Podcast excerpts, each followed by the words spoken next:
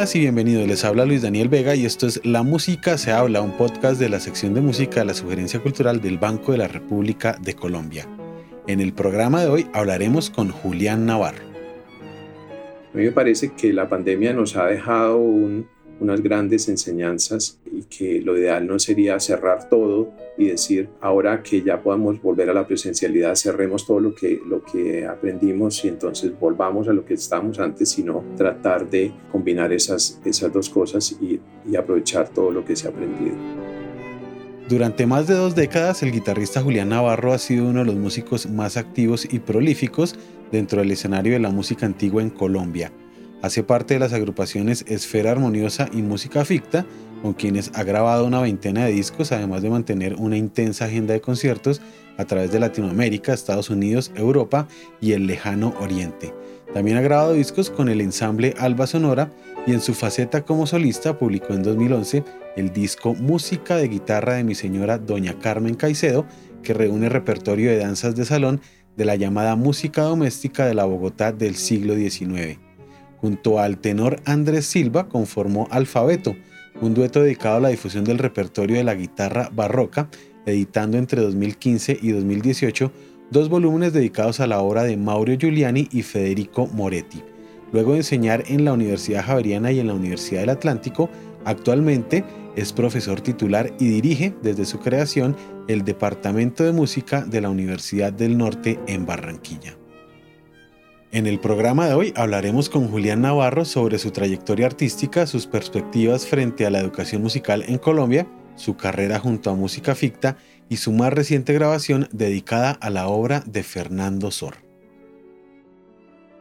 Julián, le has dedicado gran parte de tu trayectoria artística a explorar e interpretar el repertorio de la música del Renacimiento y el Barroco tuvo que haber un momento en que quedaste conectado con algo que te causó estremecimiento y dijiste, bueno, estos son los repertorios a los que le quiero dedicar parte de mi oficio como guitarrista. El primer momento fue eh, conocer la música de los vihuelistas, de los vihuelistas españoles del siglo, del siglo XVI, la música de Luis de Narváez, la música de Luis Milán, de Enrique de Valderrábano, de todos estos vihuelistas del, del siglo XVI, me pareció una música extraordinaria, una música con una profundidad increíble. Y empecé a pensar y empecé a buscar eh, en qué instrumentos era que se tocaba y en ese momento me encontré con la vihuela. De hecho, me mandé a construir una vihuela con un luthier que había en, Bogotá que construía guitarras. Me construyó una vihuela muy interesante y empecé a tocar la música de ese periodo con, con ese instrumento. Y eso cambió completamente mi visión. También hice una, una serie de experimentos durante la carrera con la guitarra, con la guitarra clásica. Empecé también a investigar sobre el repertorio de la guitarra barroca eh, me di cuenta que la guitarra barroca era un instrumento que tenía cinco cuerdas, entonces empecé a experimentar con, la, con mi guitarra, le quité una cuerda, le puse la quinta cuerda, se la octavé y empecé a, experimentar con esas sonoridades de la guitarra barroca en la guitarra clásica y me pareció increíble. Y llegué al punto en el que dije, bueno, si estoy experimentando tanto con, con la guitarra clásica, eh, inclusive después eh, tomé otros ejemplos de la música de Silvius Leopold Weiss con afinaciones distintas del instrumento y empecé a, a, pensar si estoy experimentando tanto con la guitarra, que es un instrumento que tiene solo seis cuerdas, ¿por qué no pensar en instrumentos, en los instrumentos en los que se escribió? Y empecé a pensar en el laúd y en, y en la guitarra barroca real de, la, de cinco cuerdas dobles y en, la, y en la vihuela. Eso fue lo que me cautivó.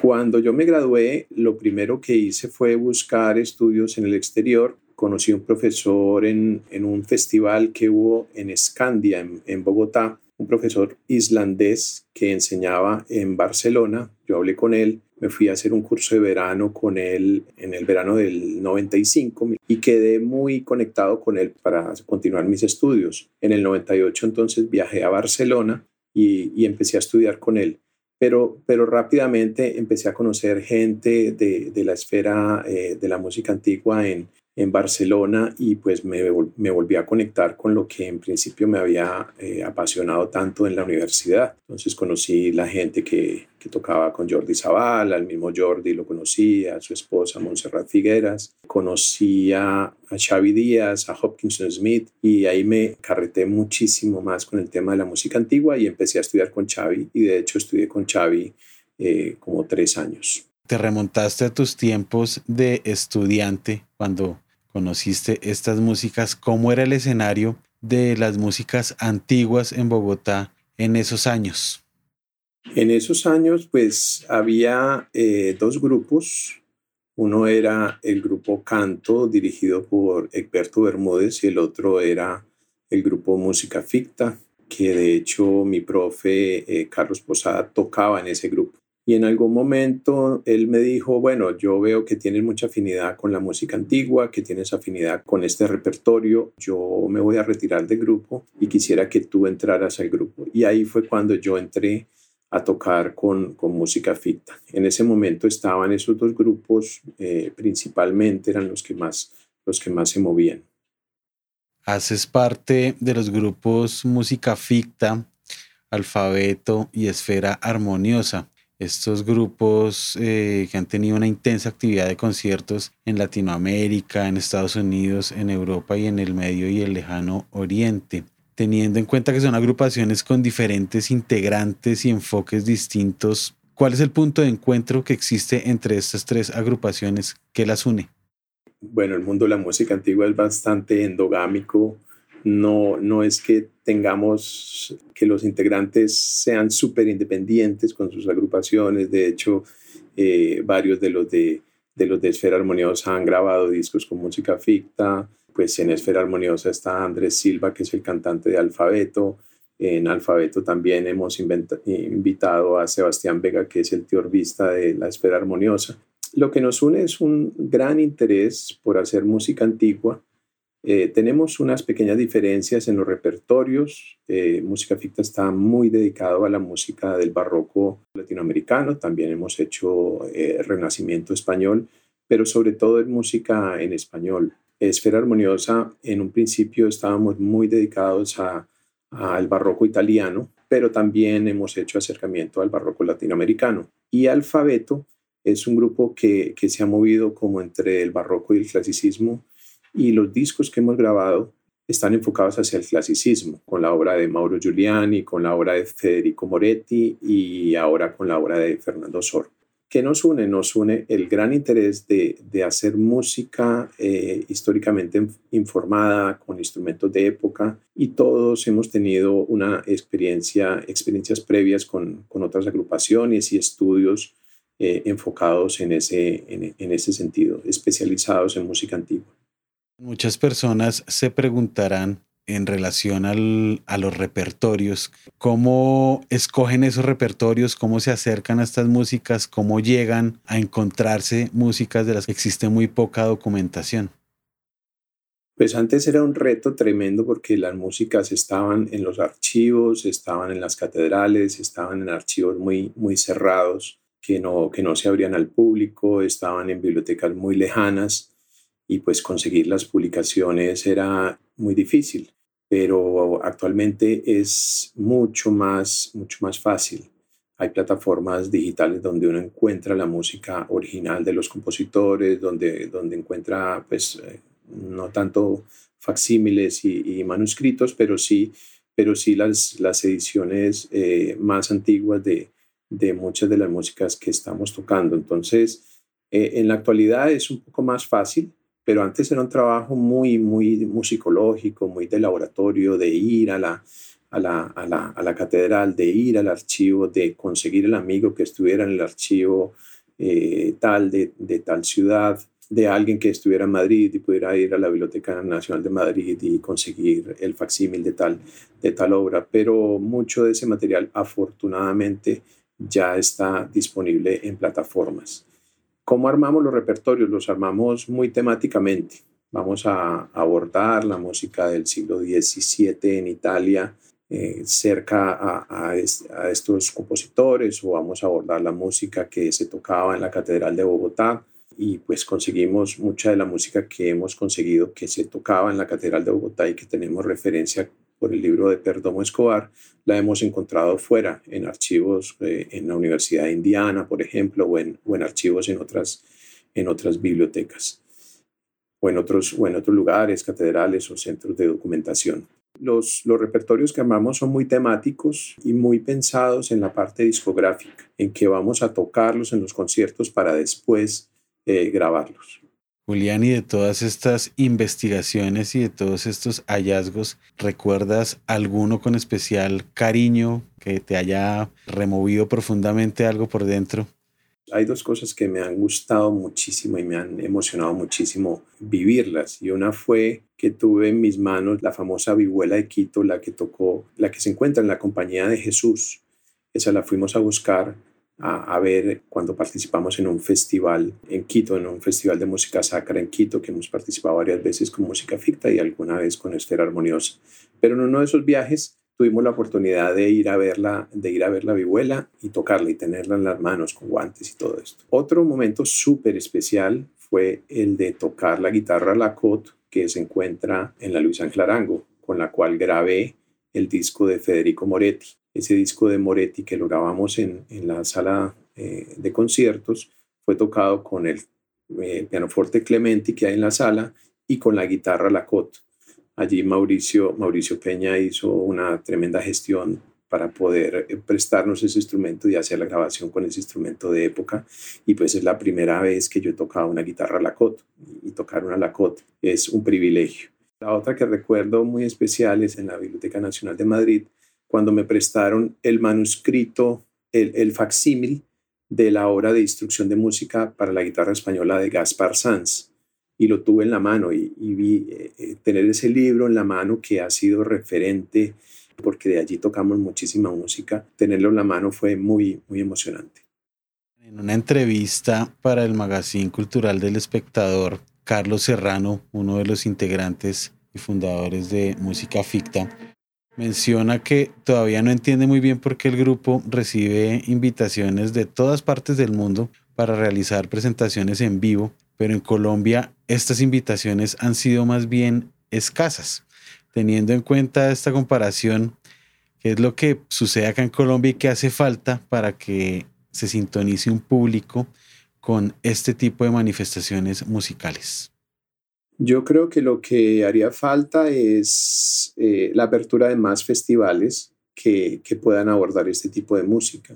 Los festivales de pronto son muy generales, que abarcan un gran espectro de la música, desde la, desde la música del, de, antigua del siglo XVI hasta la música del siglo XX y pues no hay como esa especialización en ciertos repertorios, cosa que sí existe en, en otros países del mundo. Claro, con la pandemia eso ha cambiado mucho, pero en España, por ejemplo, que viví casi 10 años, 9 años en realidad, había muchos festivales dedicados a la música antigua, entonces eso hacía que, que hubiera muchos más grupos tocando, muchos más grupos interpretando, investigando sobre la música y pues eh, eh, divulgando este repertorio. En Colombia tenemos poquitos, tenemos pues el encuentro de Villa de Leyva, tenemos eh, música antigua para nuestro tiempo, de la Biblioteca Luis Ángel Arango. Hay un festival de música antigua en, o, de música sacra en Popayán, al cual finalmente no hemos, no hemos ido, pero hay pocos festivales que se enfocan en este repertorio. Ese sería uno de los puntos claves para, para que tuviéramos mucho más invitaciones. En otro aspecto, que es el discográfico, también llama la atención que la mayoría de estos discos en el caso de música ficta, en el caso de alfabeto, son discos que no se publican en Colombia. ¿Cómo ves esa problemática desde el punto de vista del, del autor? Esa ha sido como una línea que hemos seguido, principalmente música ficta la hemos seguido muy decididamente, digamos, con ese, con ese enfoque. Queremos grabar, pero publicar en sellos discográficos que sean sellos ya reconocidos y que tengan eh, orientación hacia la música, hacia la música antigua. Entonces, pues con Fita se ha grabado con Milan Jade, se ha grabado con Centaur Records en Estados Unidos, con Arts, Ahora tenemos varios discos con, con el sello Lindoro en, en, España. Y esa ha sido como una directriz nuestra de grabar y publicar con sellos especializados. Con Alfabeto es un poco distinto porque Alfabeto eh, tenemos tres discos en este momento. Hay uno que ya va a salir publicado con Lindoro, pero los dos anteriores son proyectos que nacieron en la academia y que nacieron en, la, en las universidades en las que estamos trabajando Andrés Silva y yo. Pues Andrés Silva en la Universidad de los Andes, yo en la Universidad del Norte en Barranquilla. Y son proyectos que han tenido recursos de las universidades para su publicación. Entonces esos dos discos sí están publicados aquí. El último, el que está dedicado a Fernando, a Fernando Sor, tuvo una ayuda de la, de la Universidad de los Andes por intermedio de un proyecto de investigación-creación, pero va a ser publicado en, en el exterior. Ya que mencionas el grupo Alfabeto, hablemos puntualmente de la discografía del grupo Alfabeto. Ya mencionas dos discos publicados y uno nuevo titulado Mis descuidados ojos, arietas y seguidillas de Fernando Sor. ¿Por qué elegiste la música de Fernando Sor para esta producción? Te conté al principio que la música del medio no me, no me gustaba, la música del siglo XIX cuando estaba en la universidad no me gustaba, pero cuando yo llegué a España y empecé a escuchar esa música muy bien tocada y empecé a escuchar también a mi profesor eh, en, España, que era el islandés, Arnardur Arnarsson.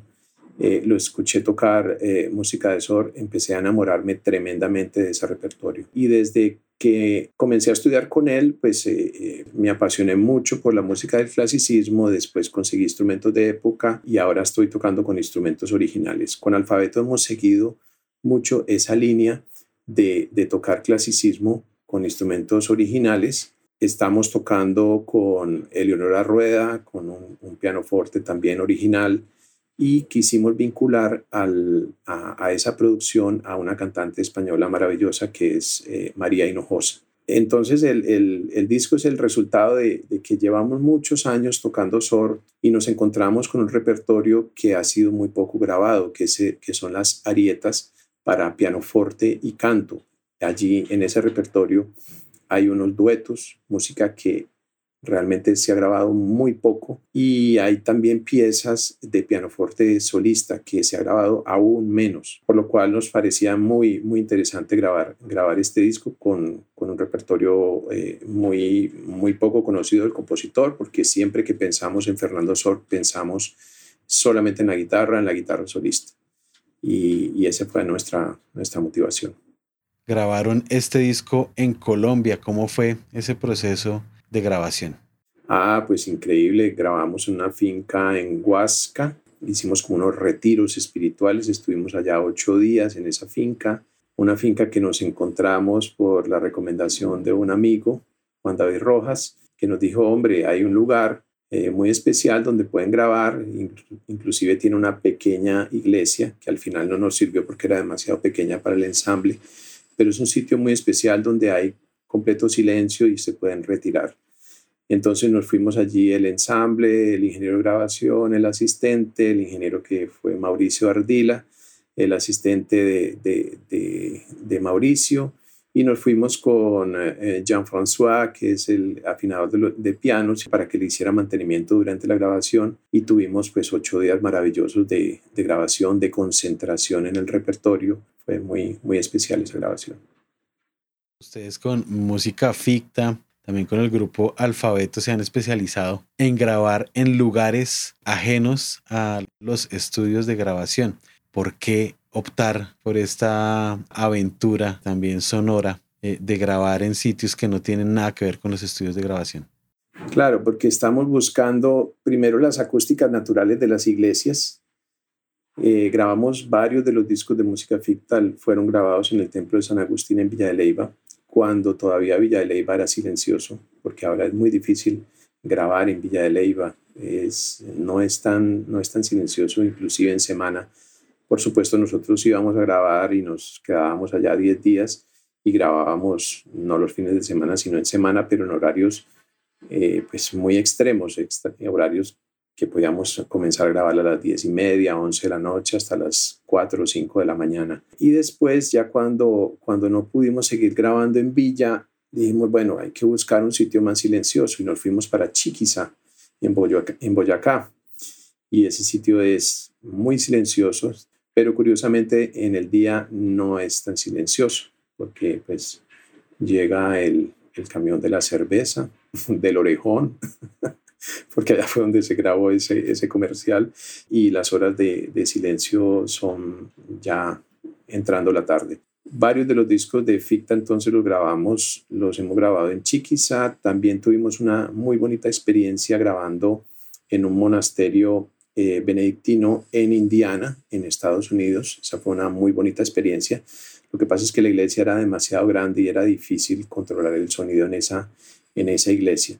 Pero la motivación principal es, es grabar en espacios acústicos donde se hacía la música y grabar eh, pues eh, todos, no grabar en un estudio por pista ni, ni, nada de estas cosas, sino aprovechar las acústicas naturales y, y, todo lo que representa pues tocar en esos espacios que era donde se hacía la música en el siglo XVII y el siglo XVIII.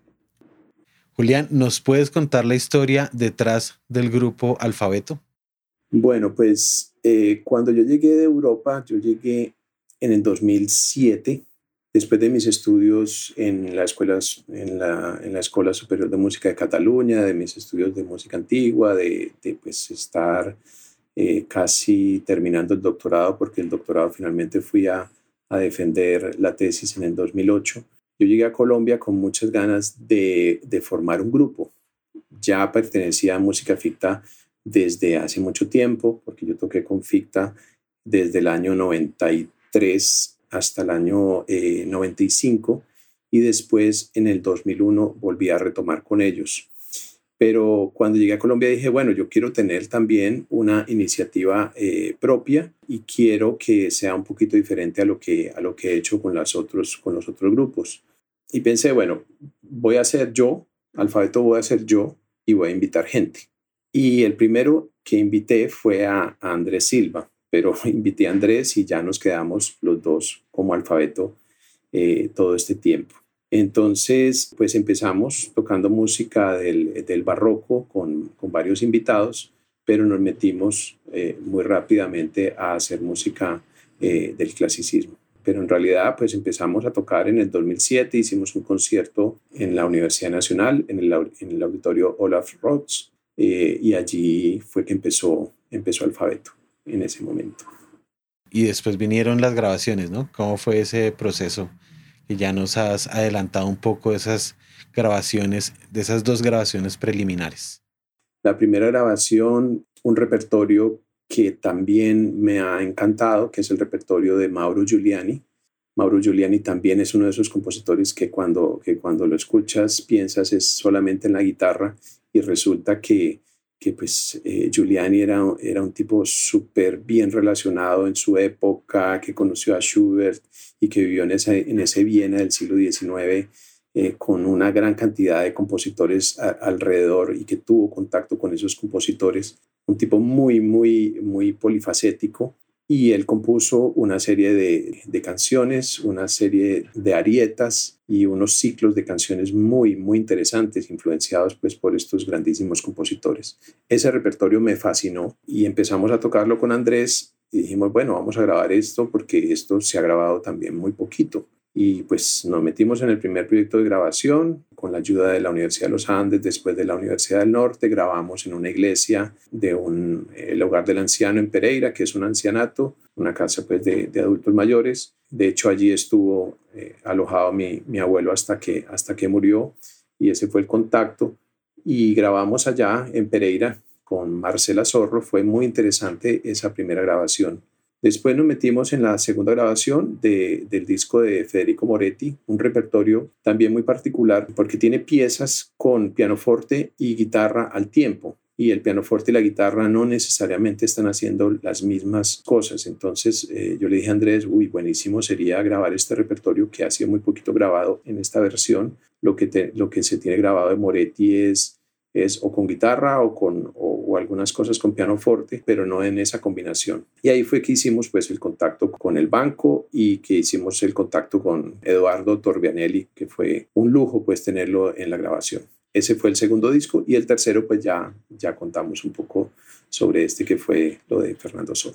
Después de haber sido profesor en varias universidades del país, actualmente diriges el Departamento de Música de la Universidad del Norte de Barranquilla. ¿qué perspectivas tiene el panorama actual de la educación musical en Colombia teniendo en cuenta la coyuntura de la pandemia y también desde ese lugar, cómo ves el panorama de la música antigua en Colombia y también en Barranquilla?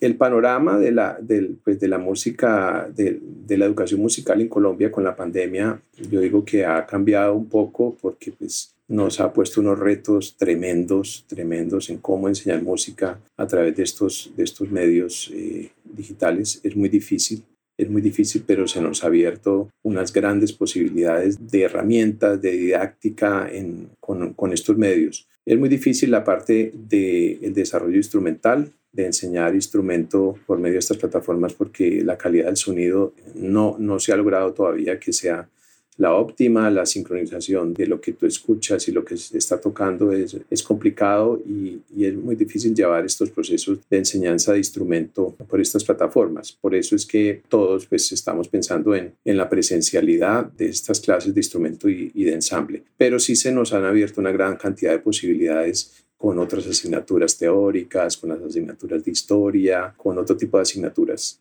A mí me parece que la pandemia nos ha dejado un, unas grandes enseñanzas y que lo ideal no sería cerrar todo y decir, ahora que ya podamos volver a la presencialidad, cerremos todo lo que, lo que aprendimos y entonces volvamos a lo que estábamos antes, sino tratar de combinar esas, esas dos cosas y, y aprovechar todo lo que se ha aprendido. Con respecto al panorama de la música en general en Barranquilla, pues el territorio pues, de la costa atlántica colombiana y de todos estos departamentos de la, de la parte norte de Colombia es un territorio tremendamente rico en talentos musicales. La gente aquí tiene un talento excepcional, tiene, son multiinstrumentistas, muchísimos de los, de los muchachos que nosotros recibimos tienen, eh, pueden tocar bien una cosa y la otra, cosa que yo, yo no veía tan claro en mis estudios en el, en el interior del país y en otros países.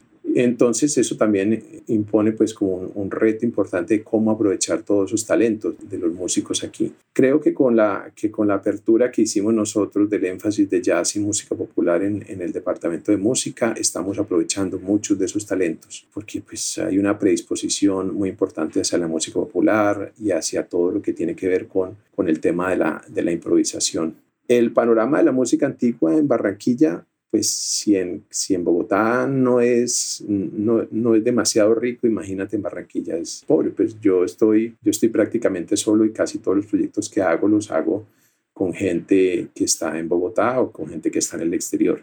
Sin embargo, hemos hecho algunas cosas. Hemos hecho algunas cosas con los grupos de profesores que se interesan por el tema. Hay, hay algunas personas eh, que han tenido algún tipo de experiencia con, con la música antigua de, lo, de la planta docente que tenemos aquí y de las otras universidades que hacen música en Barranquilla.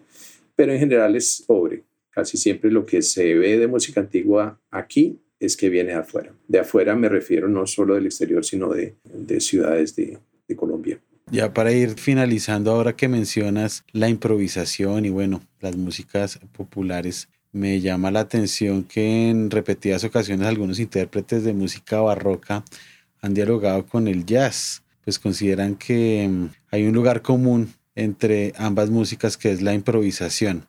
¿Cómo dialogas con la improvisación en tu ejercicio musical y hasta qué punto la música barroca o esta música antigua es flexible a estos lenguajes? Sí, la improvisación es clave en la música, en la música Renacimiento, en la música del Barroco y en el jazz y la música popular también, sobre todo en el jazz. Yo no soy jazzista, pero cuando, cuando escucho todos los conceptos de los, de los músicos de jazz y cómo improvisan los, músicos de jazz, me identifico plenamente, sobre todo como en, el, en mi papel de continuista de los grupos de música antigua, en los cuales tengo solamente una línea del bajo y sobre esa línea del bajo es que tengo que armar toda la armonía e improvisar sobre esa armonía. Ahí veo una, una línea directa entre lo que se hace ahora en, el jazz y lo, que se, y lo que se hacía en el barroco, sobre todo con el tema del bajo continuo. Creo que por ahí es la clave, pues eh, un, un jazzista ve cinco o seis acordes y hace maravillas con eso. Un, continuista ve una línea de abajo de cinco o seis compases con unos números arriba y allí pues, tiene que desarrollar la armonía y tiene que improvisar. Entonces es un lenguaje muy amarrado el uno, el uno con el otro. Siempre teniendo en cuenta que fue primero el barroco, ¿no? porque a veces eh, los músicos eh, modernos y los jazzistas creen que se inventaron eh, el tema de la improvisación y no es así. Yo siempre hago algún, algunos chistes acerca de eso porque hay un sistema de escritura musical de los acordes en el barroco que se llamaba la, el, el, alfabeto, ¿sí? el abecedario del alfabeto, y era la indicación de los acordes por medio de números o letras. ¿sí? Es exactamente lo que es el cifrado americano en este momento. Pero eso no se lo inventaron los jazzistas, eso se lo inventaron los músicos, los músicos del siglo XV y siglo XVI de instrumentos de cuerda pulsada y le llamaban el alfabeto.